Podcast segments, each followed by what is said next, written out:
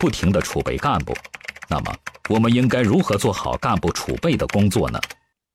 呃，首先储备干部，呃，我个人认为，储备干部第一是要在企业内部来培养。为什么要在企业内部来培养储备干部？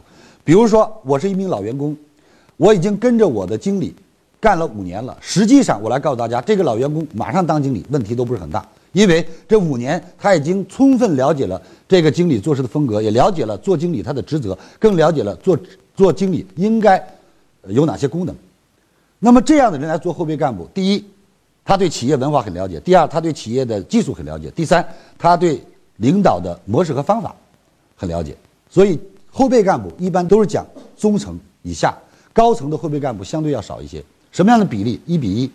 因为后备干部，第一，你不用给他发干部的工资；第二，他不影响任何工作。后备干部是什么样的？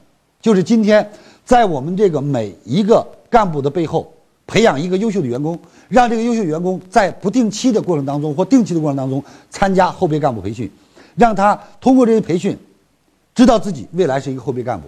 我们都知道，一个拿到驾照的人最想干什么？开车。一个后备干部最想干什么？上位。所以，当一个干部的背后有一个后备干部的时候，这个干部压力很大。因为什么干不好就有人来顶替我。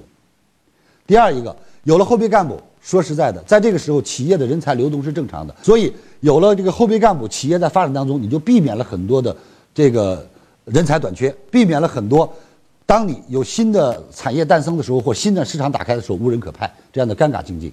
我们来看，在我们解放中国的解放事业当中，那个时候的条件那么艰难，在延安还有干部学院，这个干部学院实际上就是为一线准备的后备干部。要派去的副这个副团长，要派去的指导员啊，我们看到后备干部当中一把手相对是比较少的，一把手是属于那种来进修的。当一个干部做得很好，再回来进修，这就很简单，这就要意味着他有更大的责任，要走更高的领导层。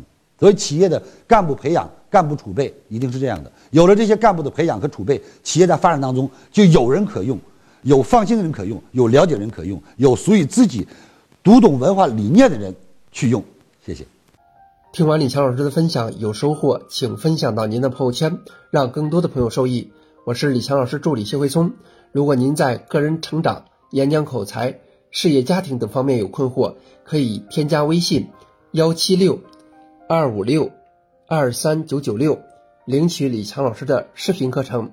视频课程更加精彩，让您有更多的收获。